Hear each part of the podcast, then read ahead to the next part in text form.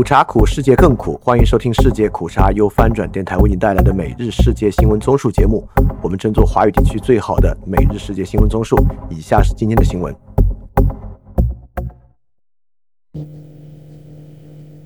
以下是今天十月八日的新闻。欢迎在 YouTube 搜索“世界苦茶”，查看视频节目以及参与直播。首先是中国新闻：香港市民申请加拿大永居创新高。自从加拿大政府撤销在家国工作一年的香港人申请永久居留权的教育水平规定后，八月申请加拿大永久居留权的香港市民人数创下单月新高，激增七成。据香港《南华早报》星期六报道，加拿大移民、难民及公民部说，在相关教育水平规定被撤销后。该部八月收到八百零五份永久居留权申请，与七月的四百七十三份申请相比，增加了百分之七十。约有四千二百九十名香港人通过加拿大政府二零二一年推出的工作移民计划申请永久居留权，其中近两千人获批。超过五千二百名香港人通过工作移民计划和就学移民计划申请获得永久居留权。下一条新闻。吴亦凡公司遭强制执行。吴亦凡二零二一年涉嫌性侵被捕，一审判决他十三年有期徒刑，附加驱逐出境。近期，有中国网民发现他的公司遭强制执行超过一千八百九十六万人民币，猜测应是吴亦凡代言的厂商华帝股份公司索赔成功。有网民翻出与吴亦凡有关的三间公司，包括内蒙古凡视影视传媒有限公司。内蒙古朝廷文化传媒有限责任公司以及北京凡视文化传媒有限公司在内，近日遭中国法院判处强制执行，需要赔偿。相关内容为服务纠纷。下一条新闻：美国参议员代表团访华，在美中关系持续升温之际，由美国参议院多数党领袖舒默率领的两党代表团于星期六飞抵中国。路透社报道，上海市参议院代表团访华的首站。他们将与中国官员进行一系列会议。美国官员说，参议院代表团此次亚洲之行还包括韩国和日本，出访目的是为促进美国经济和维护国家安全利益。在中国访问期间，参议员期望能与中国国家主席习近平会面。下一条新闻：中国银行原董事长开除党籍，中国银行原党委书记、董事长刘连葛严重违纪违法。被开除中共党籍。中共中央纪委国家监委网站星期六发布通报称，中央纪委国家监委对刘连葛严重违纪违法问题进行了立案审查调查。调查发现，刘连葛落实中央决策部署不坚决、打折扣、弃守金融风险防控职责，大肆违规插手信贷项目，违法发放贷款，造成重大金融风险，履行全面从严治党主体责任不力，严重破坏所在单位政治生态。私自携带违禁书刊入境，处心积虑对抗组织审查。下一条新闻：中国体育官员杜兆才被开除党籍。中国官方通报：中国国家体育总局原副局长杜兆才严重违纪违法，被开除中共党籍和公职。据中共中央纪委国家监委网站星期六消息，经中共中央批准。中央纪委国家监委对杜兆才严重违纪违法问题进行了立案审查调查。经查，杜兆才丧失理想信念，背离初心使命，履行全面从严治党主体责任不力，严重破坏足球领域政治生态，对抗组织审查，搞迷信活动。下一条新闻：蔡徐坤复出，未被官方封杀。中国流量偶像歌手蔡徐坤六月底被曝一夜情，还叫女方堕胎。他承认与女方交往过，以往不沾女色的形象崩塌。蔡徐坤于七月十五日在新加坡举办演唱会之后，几乎销声匿迹。他的个人微博与工作室微博三个月没更新。不过星期五晚，蔡徐坤的工作室率先复出，在微博连发多篇文，分享他穿着豹纹及荧光等多款造型服，在吉隆坡演唱会载歌载舞的表演照，以及事先准备的花絮，似乎已甩开过去阴霾大复活。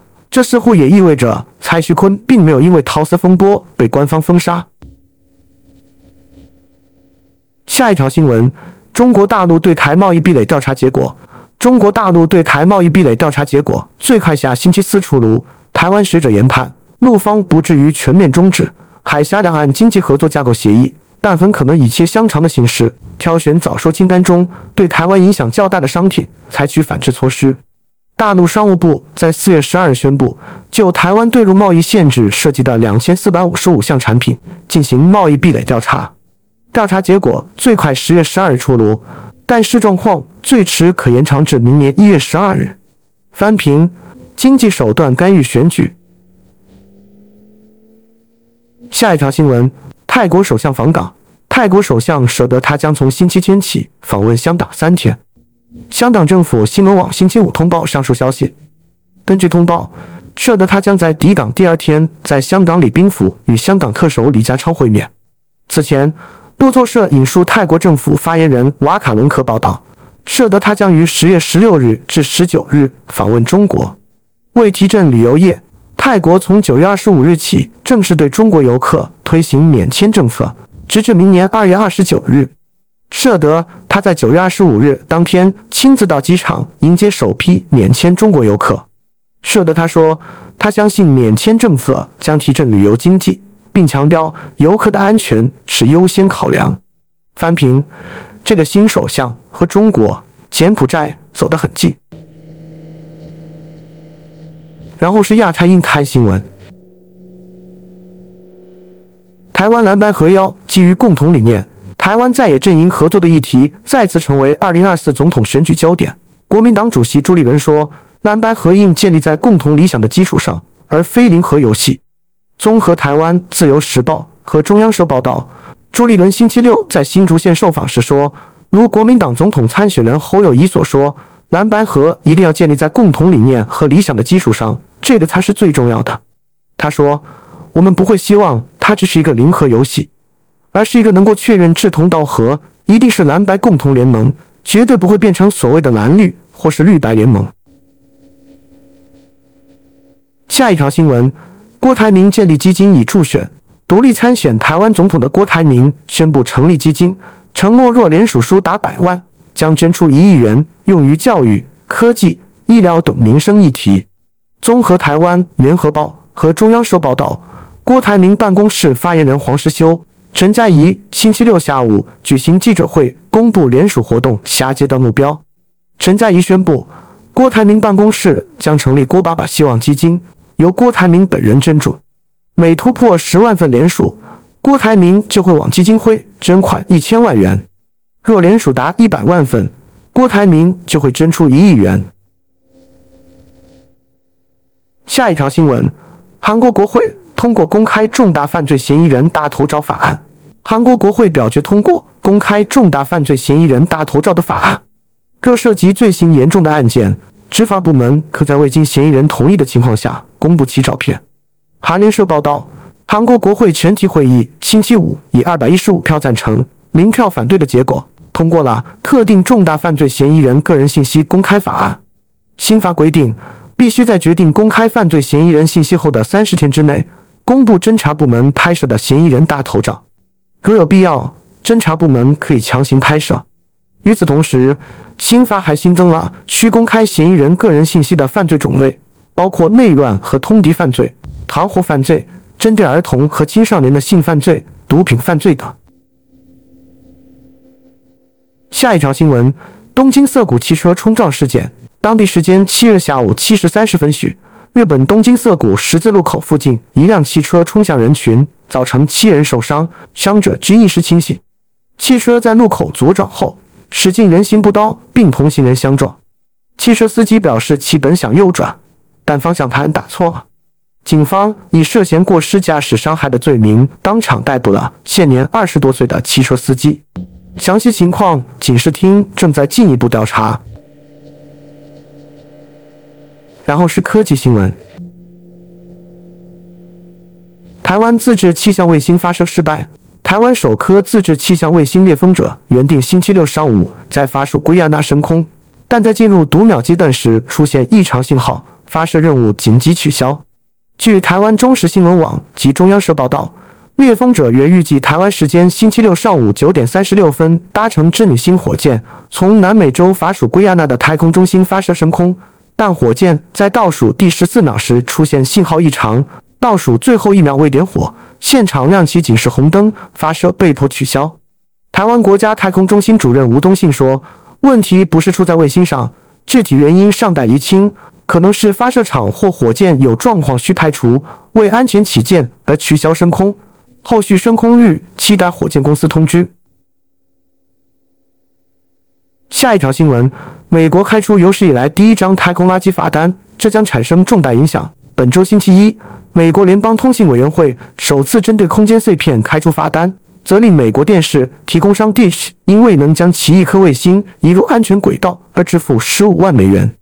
这对于减少碎片来说，绝对是一个非常重要的象征性时刻。密西西比大学的太空律师米歇尔·哈农说：“这是朝着正确方向迈出的一大步。”然后是财经新闻：阿里巴巴计划关闭罗汉堂。知情人士透露，阿里巴巴集团打算关闭2018年倡议成立的社会科学研究机构罗汉堂。香港南华早报。星期六引述知情人士报道上述消息。据报道，阿里巴巴集团未经宣布关闭罗汉堂的决定，与集团业务要进行分拆重组不无关系。知情人士称，罗汉堂部分运营仍保留在集团运作中，包括环境、社会和管理研究团队。下一条新闻：香奈儿在中国提高售价。在后疫情繁荣期结束之际，全球奢侈品的需求放缓。香奈儿仍提高了其高端产品在中国市场的售价。据彭博社星期五报道，香奈儿发言人说，受汇率波动影响，香奈儿也提高了在台湾、泰国、马来西亚、澳大利亚和日本市场的产品价格。总体而言，价格涨幅介于百分之六至百分之八。香奈儿发言人发电邮声明说，这是公司定期进行的工作，与我们在价格调和方面做出的承诺相符。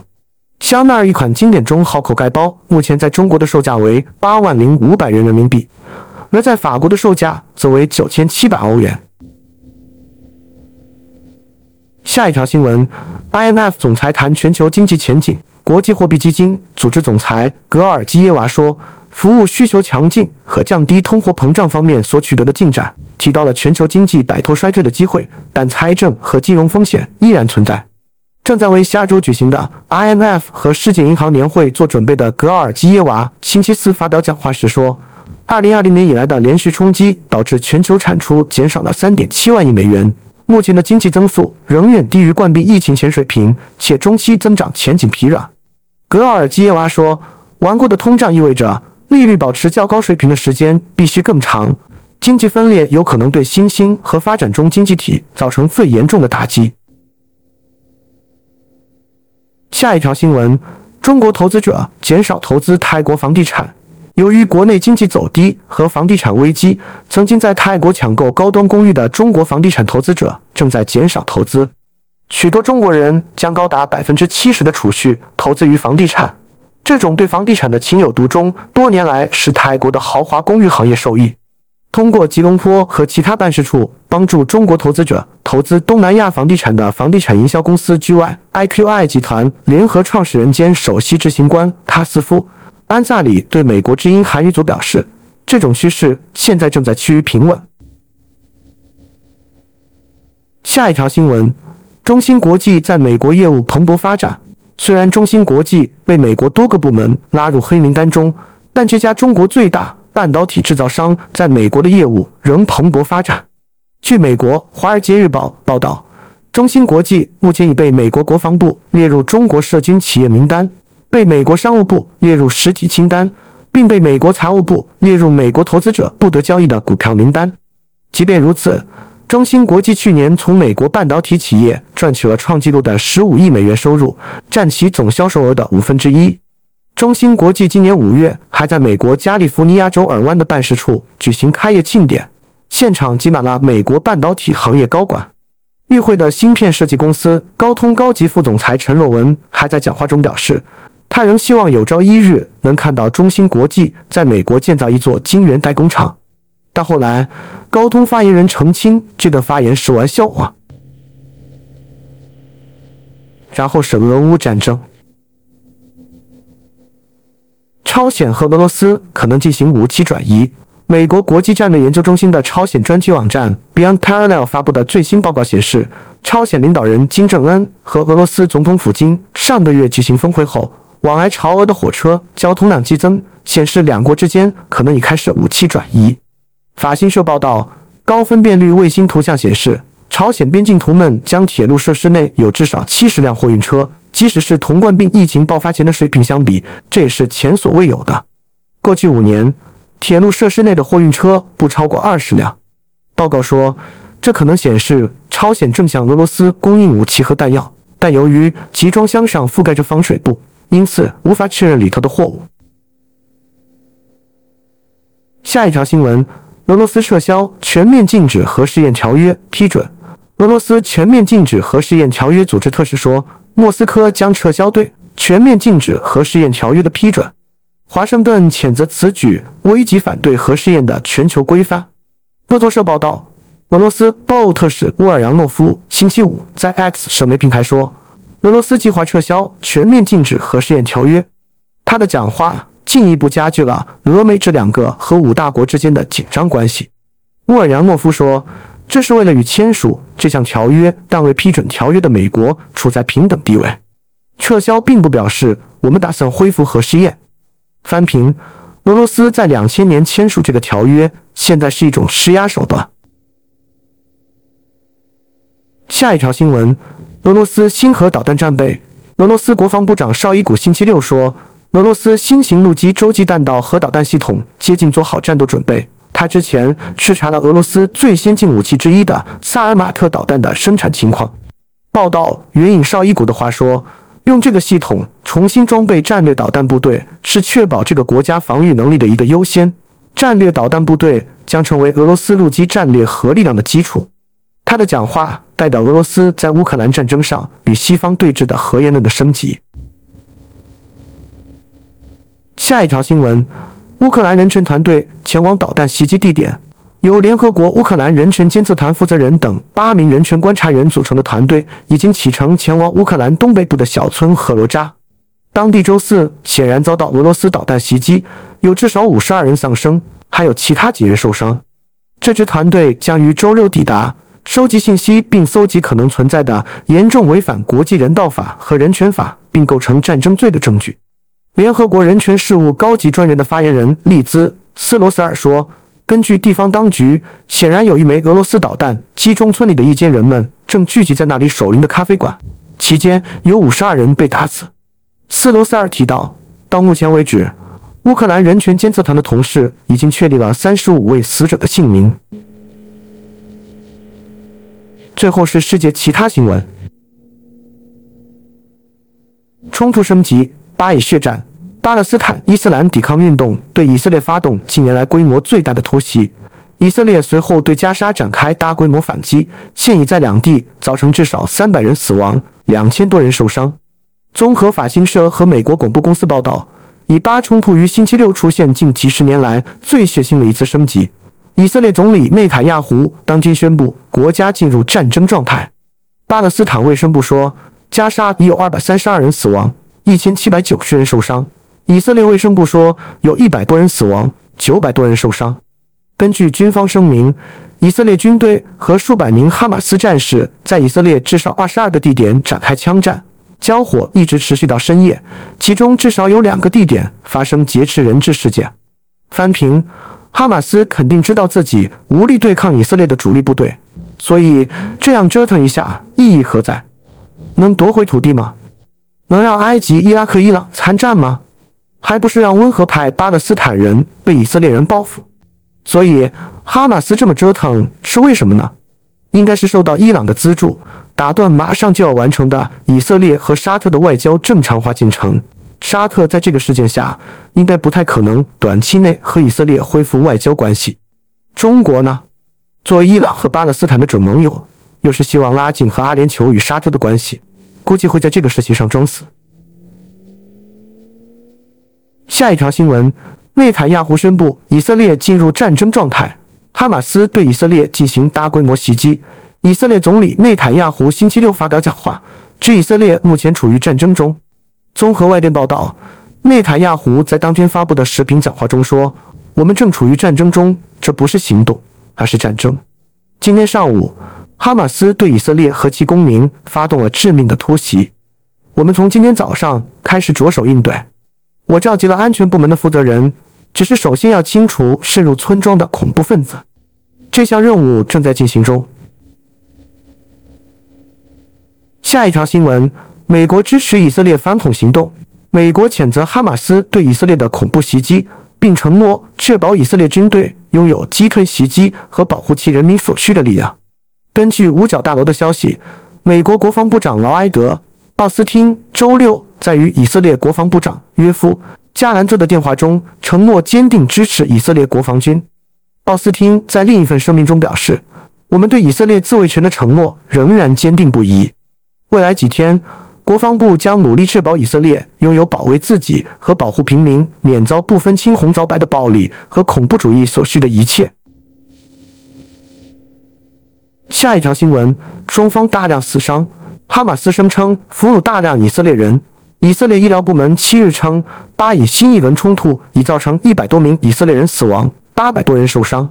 巴勒斯坦加沙地带卫生部门七日说，以色列军队袭击加沙地带。已造成一百九十八人死亡，一千六百一十人受伤，数量不详的以色列士兵和平民被扣押至加沙地带。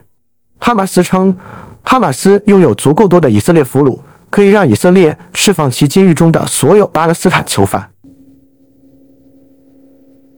下一条新闻：塔利班要求伊朗、伊拉克和约旦允许他们前往以色列。塔利班宣布已向伊朗、伊拉克和约旦请求允许他们前往以色列。他们表示，他们的目的是征服耶路撒冷。翻评：唯一明确表示参战的穆斯林国家，如果这是一个国家的话，而且明显是嘴炮，因为这是不可能的。下一条新闻：以色列停止向加沙地带供电。以色列能源部长表示，在巴勒斯坦激进组织哈马斯对以色列发动突然袭击后，以色列于周六下令其国营电力公司停止向加沙地带供电。加沙能源部长以色列卡茨在一份声明中说：“翻评，加沙地区有超过百分之七十的供电来自以色列，所以我说，哈马斯孤注一掷的行动，买单的是普通巴勒斯坦人。”下一条新闻：沙特阿拉伯、卡塔尔和伊朗表示，哈马斯的袭击只能归咎于以色列自己。沙特阿拉伯、卡塔尔和伊朗政府似乎将周六与哈马斯不断升级的冲突归咎于以色列。周六早些时候，巴勒斯坦激进组织对以色列军队和定居点发动了大规模袭击，造成以色列至少二百五十人死亡，加沙至少二百三十二人死亡。据以色列当地媒体和巴勒斯坦政府报道，尽管美国和欧洲领导人迅速谴责这次袭击并支持以色列，但这三个中东国家却批评该国对待巴勒斯坦人的方式。下一条新闻。哈马斯武装分子在敞篷卡车上游行以色列妇女的裸体，令人不安的视频表面。网络上出现了一起令人震惊的事件，可以看到哈马斯武装分子将一具半裸的以色列妇女尸体装上一辆敞篷卡车，并在该市游行。据称，武装分子袭击以色列后，正在屠杀平民并劫持平民作为人质。武装分子将袭击中丧生的无辜平民的尸体装上敞篷卡车游行。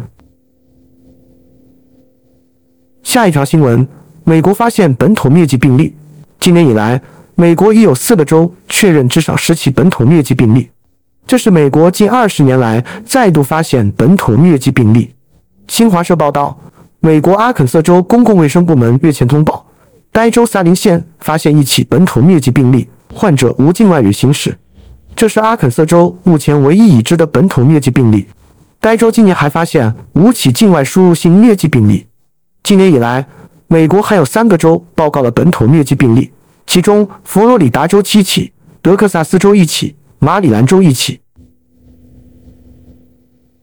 下一条新闻：美国财政部长海外访问计划。美国财政部长耶伦星期天将开启为期九天的海外访问。此次出访预计将推行世界银行改革议题，与中国高级官员会晤，以及可能会商议限制俄罗斯石油销售收入的新方法。彭博社报道，耶伦将在摩洛哥马拉喀什逗留五天。国际货币基金组织与世界银行秋季年会在当地举行。美国财政部一高级官员五日向记者说，耶伦十日下午三时十五分将在马拉喀什就十行改革发表讲话，并于十一日上午九时举行新闻发布会。下一条新闻：欧盟移民改革预组星期五在西班牙结束的欧盟峰会因遭遇波兰和匈牙利的反对。而无法就移民改革问题发表联合声明。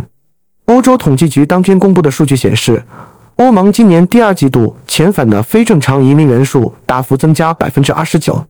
数据显示，绝大多数非正常移民是由德国和法国遣返的。欧盟峰会本来计划在结束时就移民改革问题发表一份联合声明，但是政治立场极右的匈牙利总理维克托。欧尔班和波兰总理马特乌什、莫拉维茨基对此提出异议，最后迫使欧洲理事会主席夏尔·米歇尔单独以他个人名义就庇护政策和边界保护发表了一份声明。翻评，所以是波兰和匈牙利现在政府层面成为欧洲反移民的主要国家。下一条新闻：厄瓜多尔监狱骚乱。厄瓜多尔监狱管理机构六日发表声明说。厄西南部瓜亚基尔市一座监狱发生骚乱，造成六名囚犯死亡。经确认，死者全部为厄今年总统选举前枪杀总统候选人费尔南多·比利亚维森西奥的嫌疑人。厄瓜多尔总统拉索当晚在社交媒体发布消息说，将提前结束在美国的行程，返回国内处理这一紧急情况，并将立即召开内阁会议。下一条新闻。墨西哥客车侧翻事故致多人死伤。墨西哥南部瓦哈卡州六日发生一起客车侧翻事故，造成至少十六人死亡，二十九人受伤。当局称，当天上午，一辆载有五十五名移民的客车在从瓦哈卡市至夸克诺帕兰市的公路上行驶时失控侧翻，致多人死伤。客车上主要是来自委内瑞拉的移民。事故原因仍在调查之中。今年九月以来。美国与墨西哥边境涌现新的移民潮，瓦哈卡州为许多移民北上美国的主要路径之一。翻评，感觉每个月墨西哥都有恶性交通事故。邀请你也来评论，你如何看待巴以战争？以色列一直极限羁押巴勒斯坦人的生存空间，肯定是有很多值得指责的地方。但哈马斯的这种针对平民的大规模无差别恐袭，肯定也是令人发指的。所以，这是个各打五十大板的事情吗？好，以上就是今天所有的新闻节目了。非常感谢你的收听，也欢迎在 P 创赞助范展电台赞助链接在 Show Note 中可以看到。那么苦茶苦，世界更苦，明天我们不见不散。